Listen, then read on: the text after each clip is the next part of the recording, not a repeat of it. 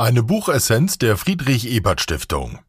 Anpassung. Leitmotiv der nächsten Gesellschaft. Von Philipp Stab. Erschienen 2022 im Surkamp Verlag Berlin. Kurz gefasst und eingeordnet von Anne-Kathrin Weber. Buchessenz. Kernaussagen. Emanzipation, Fortschritt, Demokratisierung. Dieser Dreiklang der Moderne ist eines nicht mehr, nämlich modern. In unseren postmodernen Zeiten tritt an seine Stelle zunehmend die Fähigkeit zur Anpassung. Gemeint ist damit, dass wir uns immer weniger selbst verwirklichen können und stattdessen immer stärker darauf achten müssen, unser Dasein überhaupt zu erhalten. Im Politischen spiegelt sich dieser Trend als Wunsch nach einer sogenannten protektiven Technokratie wider. Diese Sehnsucht nach einem Durchregieren in Verteilungsfragen muss allerdings nicht zwangsläufig beunruhigen. Das angepasste Individuum kann darin eine andere, vielleicht sogar größere Freiheit finden. Es wird sich nämlich zunehmend von den neoliberalen Zwängen der Optimierung und Maximierung befreien können und müssen. Einordnung aus Sicht der sozialen Demokratie Angesichts der Krisen unserer Gegenwart hat sich gezeigt, dass soziale Ungleichheit immer weiter wächst. Die Betroffenen, die für einen Wandel demonstrieren, setzen mittlerweile nicht mehr darauf, dass das fundamentale Ungleichgewicht innerhalb der Gesellschaft mit Hilfe demokratischer Teilhabe und Repräsentation wieder ins Lot gebracht werden kann. Stattdessen wünschen sie sich, was die Verteilung öffentlicher Güter und den Fortbestand des Planeten betrifft, ein quasi autoritäres Durchregieren. Für die soziale Demokratie hält diese Zeitdiagnose ein weiteres Schockmoment bereit. Praktiken der Anpassung werden angesichts multipler Krisen immer wichtiger und ermöglichen damit eine Form des Widerstands gegen den Stress, den der Kapitalismus uns allen zufügt. Das hat aber zur Folge, dass sie sich schließlich gegen die Maxime der Emanzipation selbst richten. Von dieser wird sich eine adaptive Gesellschaft zunehmend verabschieden müssen. Buchautor Philipp Stab ist Professor für Soziologie der Zukunft der Arbeit an der Humboldt-Universität zu Berlin. Buchinhalt Die Moderne zeichnete sich durch den Willen zur Emanzipation und durch zunehmende Demokratisierung aus. Fortschritt lautete das Gebot der Zeit. Wirtschaftliches, politisches, vor allem aber auch gesellschaftliches Wachstum gehörte zur Maxime westlicher Systeme. Als Mitglieder dieser Gesellschaften begriffen wir uns zunehmend als Individuen und somit als einzigartige, flexible und formbare Subjekte.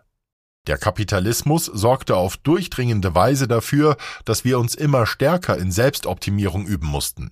Wir waren dazu angehalten, uns stets und überall zu etwas Besonderem zu machen. Angesichts der multiplen Krisen der vergangenen Jahrzehnte müssen diese Prämissen der Moderne mittlerweile als überholt angesehen werden. Dazu haben insbesondere die Covid-19-Pandemie sowie das zunehmende Bewusstsein über die Vernutzung von Zukunft beigetragen. Da die Ressourcen, mit denen wir auskommen müssen, immer geringer werden und damit auch unser Handlungsspielraum immer kleiner wird, müssen wir uns stärker an diese neue Verknappung anpassen. Anstatt uns weiterhin mit Fragen der ständig optimierten Selbstentfaltung zu beschäftigen, sind wir in einer adaptiven Gesellschaft nun angehalten, uns der Selbsterhaltung zu widmen. Selbsterhaltung statt Selbstentfaltung. Das Konzept der Anpassung ist in vielen Soziologien negativ konnotiert, wird sie doch mit Konformität, Autoritätsglauben und Freiheitsverlust verbunden. Insofern gilt Anpassung als Merkmal traditionaler Gemeinschaften, die die Entfaltung des Individuums behindern, Einpassung verlangen. Gleichzeitig erzeugt die Freisetzung aus den betreffenden Zusammenhängen aus Dorf, Kirche, Familie oder festgefügten Geschlechterrollen eigene Quellen von Adaptionsdruck. Das Individuum musste sich in modernen Gesellschaften also nicht weniger anpassen als in traditionellen Gesellschaften. Der Unterschied liegt vielmehr in der Frage, woran man sich anpassen muss, an Traditionen oder an die Werte von Emanzipation und Fortschritt. Der aktuelle Anpassungsdruck, dem die Menschen in unseren Gesellschaften ausgesetzt sind, ist dabei als direkte Folge der modernen Maximierungsprämissen zu verstehen. Dass wir uns mit Fragen der Selbsterhaltung beschäftigen müssen, liegt also schlichtweg daran, dass wir es mit dem Selbstentfalten übertrieben haben. Die Folge ist eine typisch spätmoderne Erschöpfung durch die Bürde, ein einzigartiges Selbst sein zu müssen. Anpassung als gesellschaftliche Chance. Der Druck, uns zunehmend an knapper werdende Ressourcen anzupassen, befreit nun von dem Druck, uns permanent selbst entfalten und verbessern zu müssen. Wo die Wachstumsprämisse ausgebremst wird, da kann auch das Individuum wieder Ruhe und Stille erfahren. Uns weniger mit subjektiven Selbstverwirklichungsüberforderungen herumschlagen zu müssen, kann so durchaus auch Ausdruck von Freiheit sein. Die prognostizierten Dauerkrisen, geradezu ein Wesensmerkmal unserer Zeit, führen dazu, dass wir den Blick nicht länger unmittelbar auf die Zukunft richten, sondern uns immer stärker auf die Gegenwart fokussieren. Die heute entscheidende Frage lautet daher, wie die Gegenwart gestaltet werden muss, damit wir als Menschheit überhaupt noch eine Zukunft haben. Zur wichtigsten Fähigkeit in einer Gesellschaft der Anpassung wird daher die Fähigkeit zur Resilienz. Dabei handelt es sich um Praktiken der Vorsorge, die ihrer Logik nach das wiederholte Aufkommen und das Andauern von Krisendynamiken bereits akzeptieren und vor allem bemüht sind, Schlimmeres zu verhindern, statt die Uhr zurückzudrehen oder die Verhältnisse grundlegend zu verändern. Technokratische Sehnsucht der steigende Anpassungsdruck erzeugt aber nicht nur auf gesellschaftlicher, sondern auch auf politischer Ebene einen Wandel. Zentrale Akteurinnen der gegenwärtigen Krisen scheinen nicht mehr davon überzeugt zu sein, dass die Demokratie mit ihren Prämissen der Repräsentation und der Deliberation die Probleme wird bewältigen können. Insbesondere die aktuelle Klimaprotestgeneration fordert technokratisches Durchregieren in Fragen, die mit wissenschaftlicher Evidenz klar beantwortet werden können.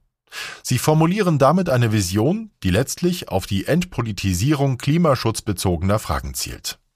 Diesen Wunsch nach zentraler Steuerung teilen auch diejenigen, die systemrelevante Tätigkeiten ausüben und während der Covid-19-Pandemie besonders belastet waren. In Forschungsinterviews plädieren diese Menschen dafür, öffentliche Güter effizient und ohne demokratischen Widerstreit zu verteilen, auch um sozialer Ungleichheit und Spaltungen innerhalb der Gesellschaften entgegenzuwirken, die inmitten der Pandemie verstärkt und gleichzeitig verstärkt sichtbar geworden sind.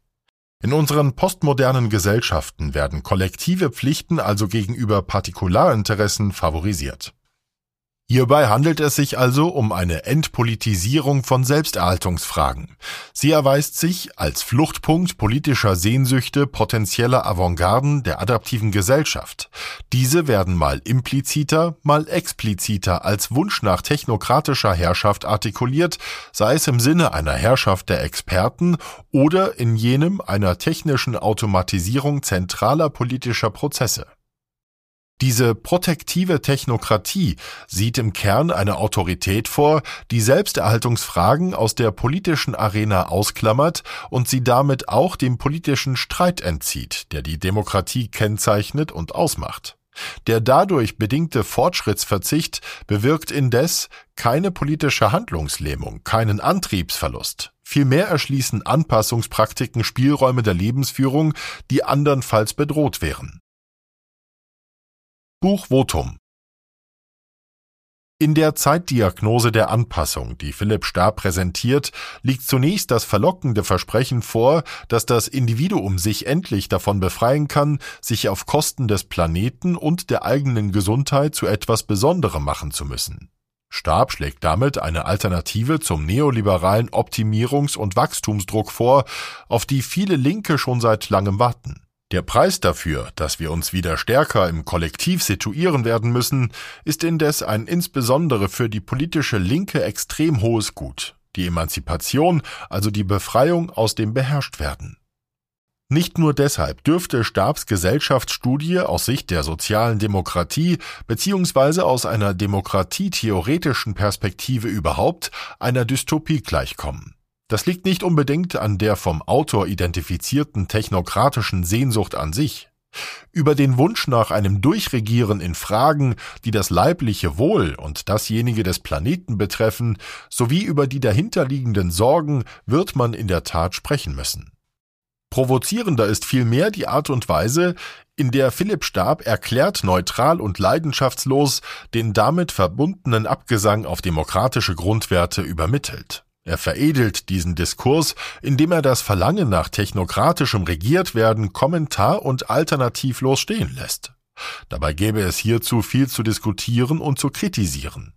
Denn auch ein beschützendes Durchregieren wird den Risikofaktor Mensch mit all seinen Irrationalitäten, seiner Ignoranz und seiner Zerstörungswut nicht ausschalten können. Stattdessen, so bleibt zu befürchten, würden hierdurch nur weitere Furchen ins soziale Gefüge gezogen, die immer tiefer reichten, je weniger die bzw. der Einzelne die Chance erhielte, sich an der Bewältigung der Herausforderungen unserer Zeit zu beteiligen.